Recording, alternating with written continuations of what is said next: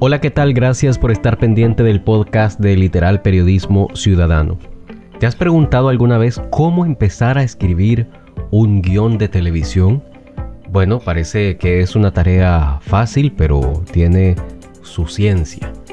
Lo que vamos a hacer en este podcast es tratar de explicártelo de una forma sencilla para que puedas empezar a escribir tus guiones audiovisuales. Lo primero que hay que hacer es conocer la estructura de cualquier producción audiovisual. Al igual que cualquier formato, cualquier contenido, se deben tener en cuenta que los videos se dividen en introducción, desarrollo y desenlace. Lo primero es determinar qué elementos podrían caber en cada una de las partes. Posteriormente se elabora un brief o resumen.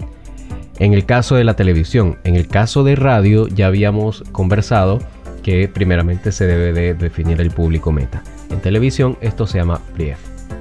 En el brief se debe definir cuál es el objetivo para crearlo, dónde se va a compartir, cuál es la audiencia a la que se desea llegar, cuál es el tema, los puntos clave, qué deberían aprender los espectadores y cuál será la llamada a la acción.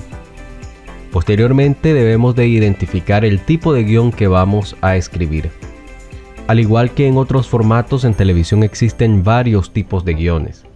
No obstante, en producciones complejas como un documental o una película, es indispensable utilizar varios guiones, cada uno con objetivos distintos. Tenemos primero el guion literario que establece algunos parlamentos y determina con lenguaje sencillo todo lo esencial para comprender cómo será la producción. El guion técnico traduce en imágenes la secuencia del guion literario. En algunos casos se combina con el guion literario creando uno solo. El cinematográfico expresa en palabras cómo será el trabajo audiovisual. El storyboard es un guion de secuencia de imágenes que a diferencia del resto el objetivo es generar una idea de cómo se van a ver esas imágenes una vez concluida la producción. Puede ir acompañado de fotografías, de dibujos en el que también se explican los planos, los ángulos y los movimientos de la cámara. La escaleta es una reseña a grandes rasgos de cómo será la producción. Puede incluir parlamentos, secuencias de planos, pero no establece duración o aspectos demasiado técnicos como la iluminación. En las grandes producciones es útil como un borrador del guion literario, ya que la descripción que contiene ayuda a establecer un primer borrador.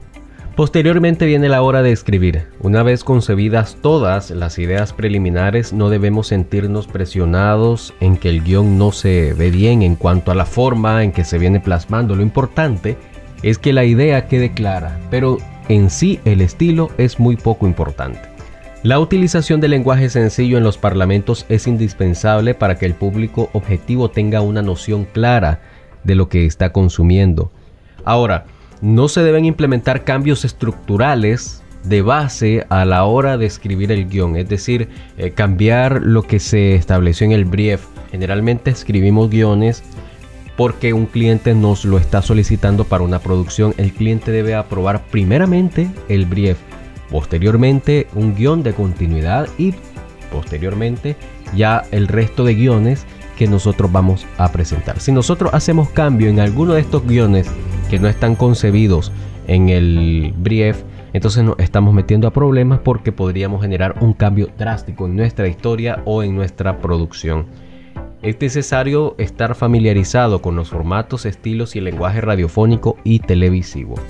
En nuestro sitio web literalni.com tenemos un artículo de cómo escribir guiones radiofónicos y también cómo escribir guiones para televisión. Te lo recomiendo para que puedas profundizar un poco más a la hora de empezar a escribir tus guiones.